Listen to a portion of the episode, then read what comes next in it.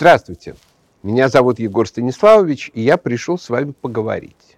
Не так давно исполнилось 170 лет выдающемуся российскому философскому шарлатану и лжепророку Владимиру Соловьеву. Сергеевичу, конечно, а не Рудольфовичу.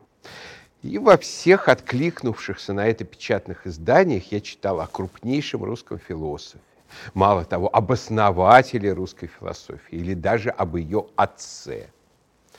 Все это говорит о том, что наше общество крайне смутно знает подлинную историю философии, историю идей, особенно в России. Характерно, что если спросить авторов этих же статей о том, кто такой Виктор Несмелов, то большинство из них разведет руками. При том, что профессор Казанской духовной академии Виктор Иванович Несмелов был объективно крупнейшей фигурой и в русской, и в мировой философии. А его труд «Наука о человеке» вполне достоин быть в одном ряду с критикой чистого разума Канта или феноменологией духа Гегеля. Как философ Несмелов с его оригинальной, глубокой и при этом строго православной философией, и Соловьев, то и дело переходивший от оккультизма к шарлатанству, просто несравнимые фигуры. Ну и в плане медийности тоже несравнимые. Соловьев – поп-звезда, Несмелов, ну, по сути, невидимка. Ни за что русская философия не заплатила так дорого, как за культ Владимира Сергеевича Соловьева в конце XIX – начале XX столетия и за полное господство учеников, подражателей и продолжателей Соловьевской школы. Сейчас, конечно, бегающих за подолом Софии сторонников всеединства не так уж много. Хотя еще в 90-е годы один известный украинский певец в своем русском альбоме теребил святую Софию. И, возможно, между этим фактом, кокаином и Украиной есть некая таинственная связь. Но Владимир Соловьев по-прежнему востребован. Например, как публицист-русофоб. Не так давно я видел переизданными его пламенно антирусские статьи по национальному вопросу. Причем увидел их в идейно-русском книжном магазине. Вот что делает магия раскрученного имени. Давайте по случаю недавнего юбилея присмотримся попристальнее к фигуре этого человека, который и в самом деле был надеждой русской философии, но оказался ее главным разочарованием, ложным огнем, уведшим в никуда. Владимир Соловьев родился 28 по старому стилю 16 января 1853 года в семье известного историка, профессора Московского университета, а затем его ректора Сергея Михайловича Соловьева. Мать Поликсена Владимировна Романова возводила свой род к известному малороссийскому философу и мистику Григорию Сковороде – от которого Владимир, возможно, унаследовал некий ген бродяжничества, который так отличал его от отца, человека невероятно основательного. Еще в материнском роду были поляки, и этому тоже суждено было сыграть роковую роль в жизни философа. Не заметить исключительное раннее дарование Владимира было невозможно но ну, невозможно было не увидеть, насколько это метущийся человек, склонный к экстравагантному позерству и психозу, густо замешанному на эротомании. В 9 лет Володя подрался с соперником из-за девочки Юли. И тогда же, как он утверждал, во время церковной службы он испытал мистическое озарение. И всю оставшуюся жизнь провел в поисках так называемой вечной женственности передав этот культ по наследству поэтам-символистам, особенно Александру Блоку, бредившему прекрасной дамы. Как и все молодые люди той эпохи, Владимир Соловьев начинал с увлечения нигилизмом. Однако вскоре его преодолел, увлекшись идеями и творчеством жившего в XVII веке голландского иудейского философа и каббалиста Бенедикта Спиноза. Среди иудеев Спиноза считался еретиком, был отлучен от синагоги. А вот на европейскую философию нового времени, фактически отрекшуюся от христианства, оказал огромное влияние. По сути, он перевел на ее язык каббалистическое учение об энсов, о неком бесконечно едином, в котором растворена бесконечная множественность потенций бытия. Энсов отождествлялся каббалистами с Богом, Ну, по сути, это был Бог не личный, как в Ветхом Завете у христиан и у иудеев, а безличный и безликий. А мир рассматривался не как сотворенные Богом из ничего самостоятельной сущности, а лишь как истечение, эманация из абсолюта. Спиноза начал именовать энсов на латинский манер «субстанция» и сформулировал философию, которую обычно именуют пантеизмом, то есть обожествлением природы. Но по сути, конечно, это был не столько пантеизм, сколько европеизированный каббализм. Этот каббализм при посредстве Спинозы оказал огромное влияние на таких титанов европейской философии, как Шеллинг или Гегель. И им же вдохновлялся и Соловьев, поставивший в центр своего учения Софию. Формально это София, премудрость Божия, упоминаемая в Библии, персонифицированный образ божественного ума. Но по сути эта София была лишь псевдонимом все того же каббалистически спинозистского Энсофа. В 1869 году Владимир поступил на историко-филологический факультет Московского университета. Через год переводится на естественное отделение физико-математического факультета. Потом сдает экстерном экзамены за полный курс историко-филологического и признается кандидатом наук. Вот любопытно, сошли бы с рук такие метания другому студенту, который не был сыном ректора. На этом образовательные приключения Соловьева не закончились. Он поступает в Московскую духовную академию и год слушает в ней богословские курсы.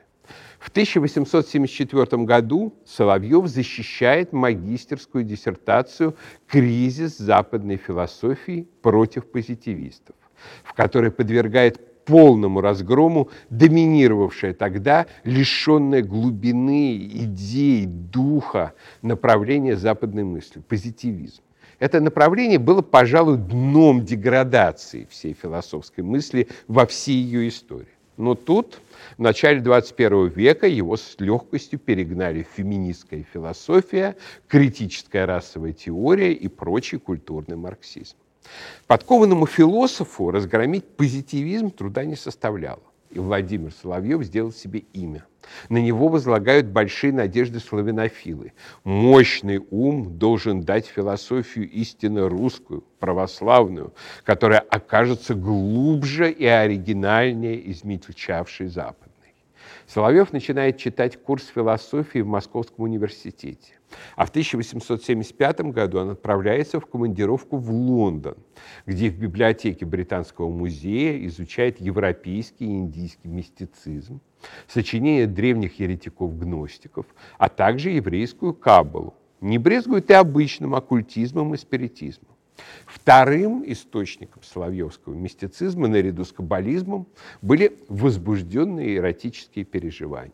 Позднее в рассказе «На заре туманной юности» Соловьев описал свое приключение в поезде на Харьков со случайной попутчицей как мистическое явление ему вечной женственности, сопровождавшееся опять приступом психоза или подучей. Эротические фантазии о Софии охватывают молодого философа в Лондоне снова и снова. И он отправляется в Египет, в пустыню, бродит по ней в цилиндре. Его едва не убивают бедуины но, по его словам, мистическая возлюбленная снова является ему. Вообще, погоне за Софией Соловьев в значительной степени принес в жертву свою личную жизнь. Он заводил романы преимущественно с Софьями. Много лет продолжались мучительные отношения с Софьей Петровной Хитрово, приемной дочерью поэта Алексея Константиновича Толстого. Затем, после разрыва, вспыхивает роман с Софьей Мартыновой, скандально знаменитый в свете, женой племянника убийцы Лермонтова. Вернувшись в Каир, Соловьев сочиняет на французском языке частично автописьмом философский трактат «София», который претендует на то, чтобы быть откровениями небесной избранницы. Когда этот трактат, наконец, был опубликован, он оказался, впрочем, конспектом вполне обычных для Соловьева идей, часть из которых были заимствованы из древнего гностицизма и каббализма, а часть из философии немца Фридриха Шеллинга. Эта черта, некоторая философская хлестаковщина, чем-то даже Остапа Бендеровщина. Отсутствие интеллектуальной честности будет уводить Соловьева ко все менее благородным высказываниям и поступкам. А позерство, стремление изображать из себя мистика, аскета при вполне распущенной жизни, мудреца и пророка, стало основой соловьевского стиля. Длинная всклокоченная борода, длинные нечесанные волосы, неустроенный быт, существование за счет друзей и любовниц – все это должно было придать философу ауру загадочности. Немало общавшийся с Соловьевым, а затем жестко его критиковавший знаменитый русский богослов митрополит Антоний Храповицкий давал своему бывшему другу такую характеристику.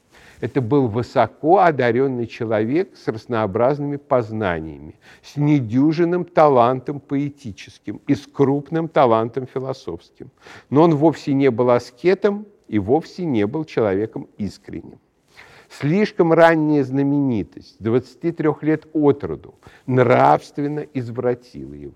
Потребность в огромной восторгающейся аудитории есть своего рода алкоголизм. И он почти всегда соединяется впоследствии с алкоголизмом запойным. Что и случилось с бедным Владимиром Сергеевичем еще в молодости. Он был форменный алкоголик, и в этом заключалась причина его недолгой жизни. Интерес к нехристианской мистике, однако, не мешал Соловьеву долгое время сохранять популярность в консервативных и славянофильских кругах. С ним одно время дружит Федор Михайлович Достоевский и Константин Николаевич Леонтьев. Ему покровительствует издатель главной консервативной газеты России Михаил Катков. В 1877 году Соловьев публикует работу «Философские начала цельного знания», в которой выражены его неприятие европейского рационализма и эмпиризма. Потом, в патриотическом порыве, покупает револьвер и едет на войну против турок. Правда, до линии фронта так и не доезжает. Револьвер не пригодился. Вернувшись с Балкан в январе-марте 1878 года, Соловьев выступает с нашумевшим курсом лекций «Чтение о богочеловечестве». Они имели колоссальный успех, поскольку в эпоху атеизма и неверия Соловьев заговорил со слушателями о Боге, об идеале, о догматах и мистике. Публика еще не осознавала, что Соловьев не смелый одиночка, а провозвестник наступавшей эпохи, когда на смену материализму придет мутная религиозность теософов, спиритов и религиозных философов, смеющих поучать церковь. Критикам выступление Соловьева показалось просто плагиатом из философии позднего Шеллинга. Это не совсем верно, хотя Соловьев сам любил манипулировать ложными обвинениями в плагиате. Соловьев очень близко воспроизводил ключевые идеи Шеллинга, но текста у него, конечно, не крал. Однако интеллектуальная несамостоятельность и попытки выдать чужие идеи за свои здесь были несомненны, как и то, что под громким названием скрывалась форменная ересь. Соловьев учил, что в Боге существует два начала и для своей полноты Бог должен познать себя через другое, для чего и создает мир. Однако мир отпадает от Бога действием мировой души, а целью всей всемирной истории Бога человеческого процесса становится воссоединение мира с Богом. Это воссоединение осуществляется в Бога-человеке Христе, которого Соловьев, однако, понимает не как Бога истинного, второе лицо Святой Троицы, а как некую творческую силу мира. По сути, Соловьев в очередной раз воспроизвел старое учение еретиков-гностиков. Абсолют всеединое выкатывается за пределы себя, деградирует на границах, а потом мучительно собирает себя обратно к единству. Этот ход мысли совершенно обесценивает личное человеческое существование и вообще любую индивидуальность, оказывающуюся лишь помаркой на далеких Украинах абсолюта. Мысль, составляющая суть христианской ортодоксии, о том, что Бог может сотворить человека как нечто совершенно иное по отношению к себе, а затем даровать ему спасение, обожение, полноту благодатных сил, но сохранить при этом в нем индивидуальное, Соловьеву просто не приходит. Как абсолют гностиков, его всеединое – это поглощающий абсолют. переваривающий все индивидуальное и исторически конкретное, по сути, в бесформенную массу. Летом 1878-го философ отправляется в Оптину пустынь, к старцу Амвросию. И Анна Григорьевна Достоевская уговаривает его взять с собой Федора Михайловича, тяжко подавленного смертью сына Алеши. Соображения у Анны Григорьевны были вполне практическими. С Достоевским должен был ехать кто-то, кто поможет ему в случае эпилептического припадка. Поездка оказалась довольно драматичной. В келье старца завязался жаркий спор о вечных муках. Дело, как рассказывали, дошло до криков и поломанных стульев. Достоевский, видимо, стоял на традиционной церковной позиции и горько каялся в своих грехах. А вот Соловьев, видимо, проповедовал учение еретика Оригена о том, что вечных мук не существует, так как в конце времен мир весь вернется к Богу, не исключая бесов и самого дьявола. Соловьеву была очень близка эта логика, по которой никакая история, никакие деяния людей и Бога не имеют значения по сравнению с ритмом разворачивающегося и сворачивающегося единого.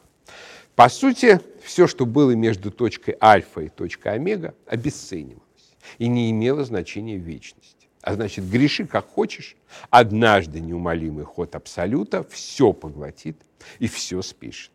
По всей видимости, Соловьев в споре со старцем отрицал вечную жизнь души и предрекал момент, когда она сольется с Абсолютом. Если Бога нет, то все позволено. Так передал этот принцип устами Ивана Карамазова Достоевский.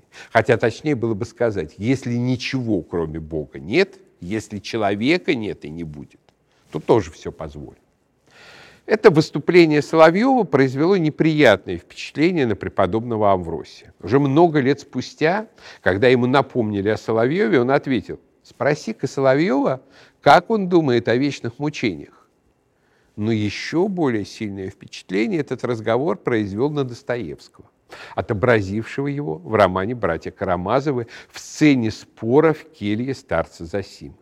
А Иван Карамазов с его смесью богоборчества и утопизма имеет бросающееся всем в глаза сходство с Соловьевым. Карамазовская идея о необходимости соединения государства и церкви ясно выразится в позднейших сочинениях Соловьева, причем ну, довольно отвратительной форме. Великий инквизитор Ивана Карамазова тоже как бы слепок с будущих соловьевских идей. То есть Достоевский в образе Ивана Карамазова как бы предугадал дальнейшее развитие соловьевских идей. Не веруете сами ни в бессмертие вашей души, ни даже в то, что написали о церкви и о церковном вопросе, обличает Ивана старец Засима. Отрицание конкретного, исторического не могло не побудить Соловьева возненавидеть и то конкретное, что было дано ему вблизи.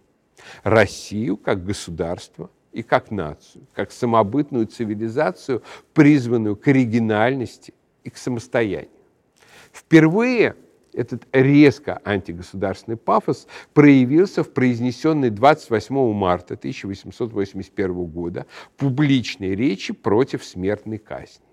Философ, по сути, потребовал от императора Александра III не казнить цареубийц-народовольцев, увенчавших свою многолетнюю террористическую охоту за Александром II первомартовской расправой на Екатерининском канале. Соловьев отлично понимал, что его псевдохристианская фразеология о милосердии, о прощении врагов прикрывает одобрение цареубийства, так нравящееся либеральной публике. И не отказался собрать свою жатву восторгов и аплодисментов. За антимонархическую провокационную выходку последовала расплата. Соловьеву надолго было запрещено чтение публичных лекций, а его бывшие друзья-славянофилы отворачиваются от него. В ответ он начинает атаку на славянофильские идеи и вообще идеологию русской национальной и цивилизационной самобытности. Фактически Соловьев серьезно развивает основы российского либерально-русофобского дискурса, принудительной многонациональности и так называемого народа скрепы, в который пытаются превратить русских. В центре его нападок русский национализм ставший в царствовании императора Александра III основой государственной идеологии Российской империи. Соловьев при помощи псевдохристианской софистики пытается доказать ложность всякого национализма, но особенно русского. Потому что если русские считают себя христианами, значит, нужно отречься от всякого национального эгоизма и самой мысли о национальном интересе несчетное количество раз в качестве обоснования мнимого отрицания христианством национальной идентичности Соловьев пускает в ход формулировку апостола Павла, что во Христе нет ни Эллина, ни Иудея. До сего дня этот прием пускает в ход бесчисленные враги русского православного национализма. Как правило, они в итоге оказываются апологетами национализма украинского. И все русское самоотречение должно состояться тоже в пользу Украины. На самом деле эта интерпретация не только ложная, но и сознательно лживая. Эллин и Иудей у апостола Павла – это не национальности, а два религиозных закона, из которых приходят христиане. Языческий закон и иудейский закон, соответственно. Делом жизни апостола Павла, его служением, ради которого он и был призван Богом, было утвердить простой принцип. Христос, Спаситель, пришел не только к иудеям. Чтобы стать христианином, язычнику не нужно предварительно обращаться в иудаизм. Не нужно обрезывать крайнюю плоть, не есть свинину, соблюдать субботу.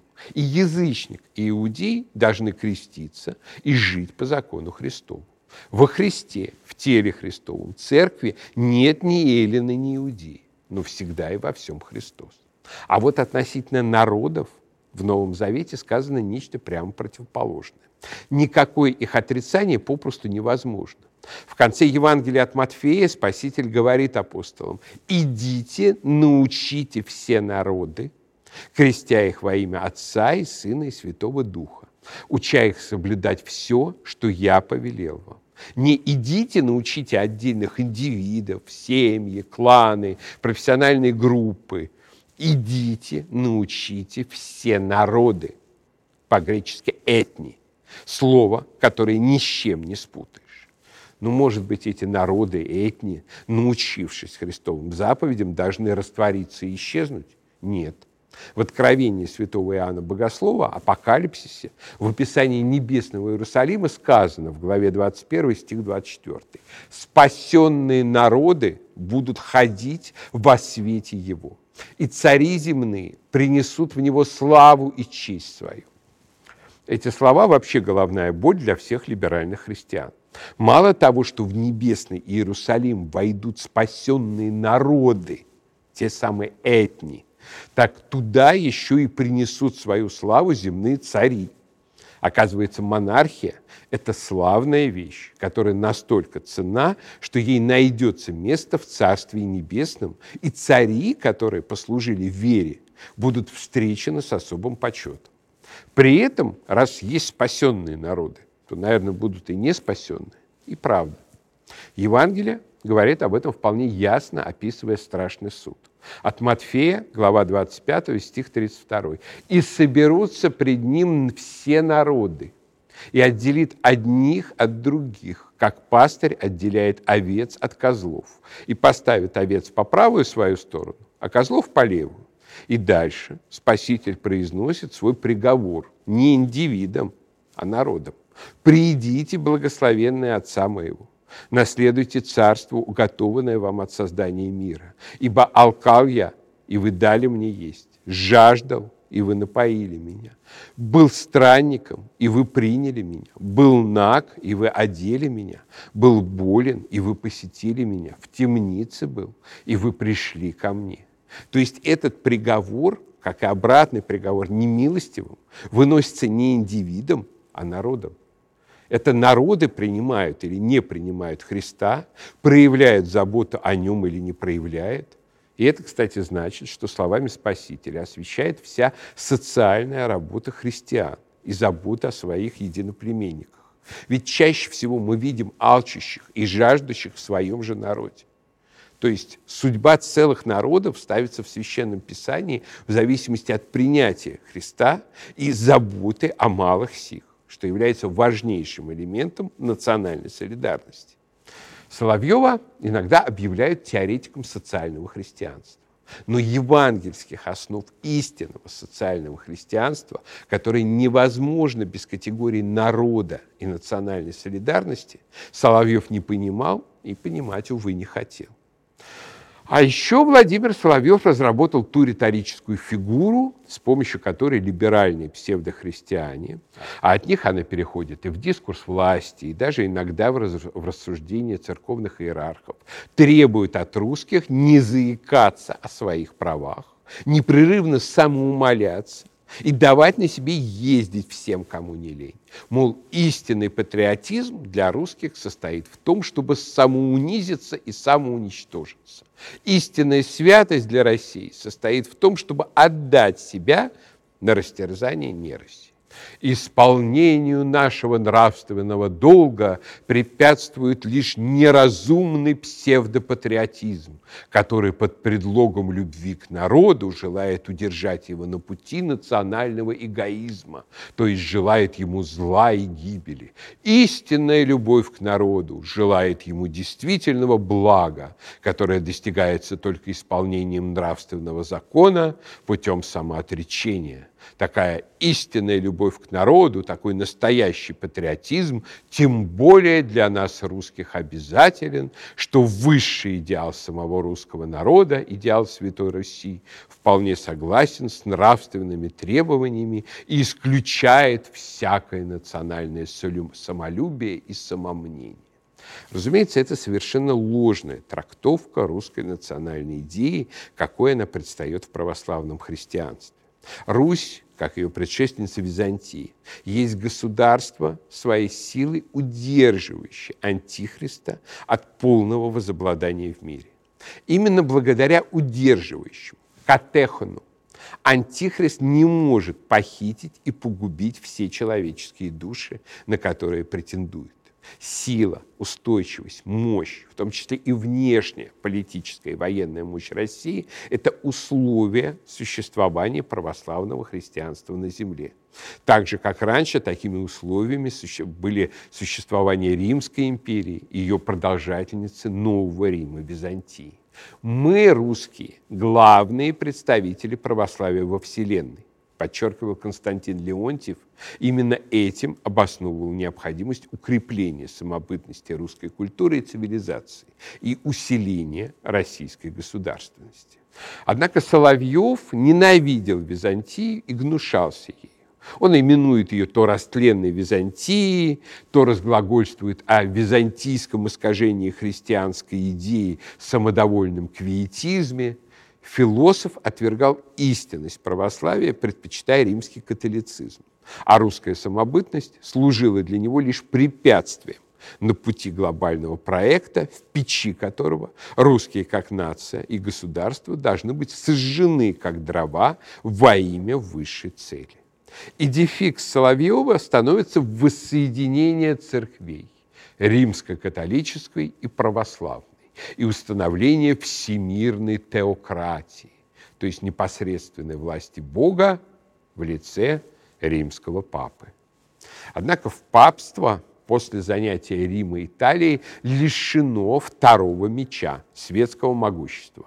Этим мечом, по мысли Соловьева, должна была стать Российская империя – она должна была подчиниться папству, подчинить ему всю Россию и стать вооруженным отрядом на службе Ватикана. Задача русских, учил Соловьев, состоит не в том, чтобы укреплять оригинальную цивилизацию и суверенную государственность, а наоборот, в том, чтобы принести в жертву Богу наш национальный эгоизм и признать себя органической частью великого христианского тела, то есть того самого римского папства. Тем самым отрицался многосотлетний духовный опыт византийских и русских святых, которые решительно отвергали латинские ереси и жили непосредственно по благодати Духа Святого, созидавшего и наполнявшего Святую Русь. Вместо созидания Руси в духовном движении к Богу Владимир Соловьев предложил ей самоупразднение, фантазии послужить опорой чужой светской власти, чужому глобальному проекту. По сути, Соловьев был одним из первых в России убежденных глобалистов. Этого глобалистского пафоса не смог скрыть и лукавый русский миссионизм, якобы провозглашаемый их. Из всех стран одна Россия призвана строить земное царство. А это значит, что России, подчинившейся всемирной теократии папства, суждено всемирное владычество, могущество, богатство и слава. Биограф Владимира Соловьева Константин Мачульский иронизировал. Начав призывом России к смирению и самоотречению, он кончает обещанием ей диктатуры над всем миром. Такова ирония судьбы Соловьева. Ни один эпигон славянофильства в самых дерзких своих мечтах не доходит до такой национальной горды. Однако это было абсолютно лживое обещание могущества. Больше всего оно напоминало искушение дьяволом Христа в пустыне. И, возведя его на высокую гору, дьявол показал ему все царства вселенной в мгновение времени и сказал ему дьявол, тебе дам власть над всеми семи царствами и славу их, ибо она передана мне, и я кому хочу даю ее. Итак, если ты поклонишься мне, то все будет твое. Иисус сказал ему в ответ, отойди от меня, сатана. Написано, Господу своему поклоняйся и ему одному служи. Не случайно со стороны императора славянофила Александра III последовал в 1890 году суровый вердикт в ответ на просьбы разрешить распространение соловьевских писаний. Сочинения его возмутительны и для русских унизительны и обидны. Особенную ненависть питал Соловьев к Николаю Данилевскому, великому русскому мыслителю произведшему революцию в историческом мысли, созданием концепции локальных цивилизаций, культурно-исторических типов. Концепция Данилевского прямо уничтожала глобалистские фантазии Соловьева. Запад есть Запад, Восток есть Восток и вместе им не сойтись. Разные цивилизации никогда в полной мере не постигнут друг друга, да это и нежелательно, так как продуктивная сила цивилизации в истории именно в разнообразии. Русским нужно не следовать всемирным фантазиям, а укреплять свой культурно-исторический тип, чему и должно служить русское государство. Соловьев буквально возненавидел Данилевского за то, что тот, цитирую, «соорудил некоторое неуклюжее здание, которое стоит на моей дороге». После смерти Данилевского он начал кампанию ожесточенных нападок на теоретика русской цивилизации в либеральном вестнике Европы. В средствах посмертного опорочивания оппонента философ не стеснялся. Когда в каком-нибудь лесу засел неприятель, рассуждал он, то вопрос не в том, хорошо или дурно стоит лес, а в том, как бы его получше поджечь. Начав полемику с Данилевским с попытки в очередной раз утвердить свой сверхнародный мечтательный проект, из попытки откровенно унизить русских, которые якобы культурно бесплодны, Соловьев дошел до лживых обвинений Данилевского в плагиате у немецкого мыслителя Генриха Рюкерта. Когда в 1950-е годы американский славист Роберт Макмастер начал разбираться в обвинениях Соловьева, он поразился степени их цинизма. Соловьев брал цитаты Данилевского и приписывал их Рюкерту книг которого никто из его читателей, разумеется, в глаза не видел. После чего мнимыми цитатами из Рюкерта, на самом деле из Данилевского, Соловьев обосновывал мнимый плагиат Данилевского. Поскольку Соловьев еще и был редактором философского отдела энциклопедии Брагауза и Эфрода, он позаботился о том, чтобы его ложь о Данилевском попала во все справочные издания. Пропаганда Соловьева по национальному вопросу, его борьба с русской национальной исключительностью в значительной степени была подчинена большому заказу. В 1880-е годы под влиянием знакомых, особенно женщин, Соловьев превращается в фанатичного полонофила. Интересы угнетаемых в Российской империи, по его мнению, меньшинств он ставит гораздо выше интересов русского национального большинства жившего именно в ту эпоху под знаком идеологии России для русских и по-русски. Большинство его современников были уверены, что философ принял католицизм. На самом деле он скорее игнорировал разницу между православием, в котором был рожден, и католицизмом, а потому тайно причащался у католиков. В 1890-е годы латиномудрствование Соловьева становится несколько более прикрытым. Он возвращается к чистой философии и проповеди своей метафизики и этики. Современники высоко оценили его направленный против Ницше трактат «Оправдание добра», в котором он, впрочем, подробно порассуждав об испанской, французской, немецкой национальной идее, упомянул о русской в придаточном предложении посреди абзаца, посвященного восхвалению поляков. Игру в пророка Соловьев теперь реализовывал через концепцию панмонголизма. Мол, России грозят столкновения и жестокая война с Китаем – его стихотворение «Панмонголизм» вновь содержит ряд пассажей, полных ненависти к православию, принятому от растленной Византии и к Третьему Риму. Заканчивалось стихотворение сладострастным мечтанием о сокрушении России. Как саранчане счастливы и ненасытны, как она, нездешней силою хранимой идут на север племена – о, Русь, забудь былую славу, Орел двуглавый сокрушен, И желтым детям на забаву Даны клочки твоих знамен. Смириться в трепете и страхе, Кто мог завет любви забыть? И третий Рим лежит в опрахе, А уж четвертому не быть. Двуглавый орел был сокрушен в итоге не китайцами, а воспитаны на писаниях Соловьева российской революционной интеллигенции. Именно она, напитавшись от него ядом лжепророчеств, преобразовала этот яд в стихи и изречения, направленные против самодержавия. Наш царь Цусима, Константин Бальмонт, самодержавие от Антихриста, Зинаида Гиппиус, и мы поднимем их на вилы, Александр Блок роль литературных продолжателей Соловьева, поэтов-символистов в кровавой революции 1905 года еще оценена явно недостаточно. Последним соловьевским цветком зла стала книга «Три разговора». В ней есть немало замечательных мест, таких как полемика против толстовства с его непротивлением злу силы и апология войны. Ярко поразила современников краткая повесть об Антихристе в которой была изображена сущность конца времен.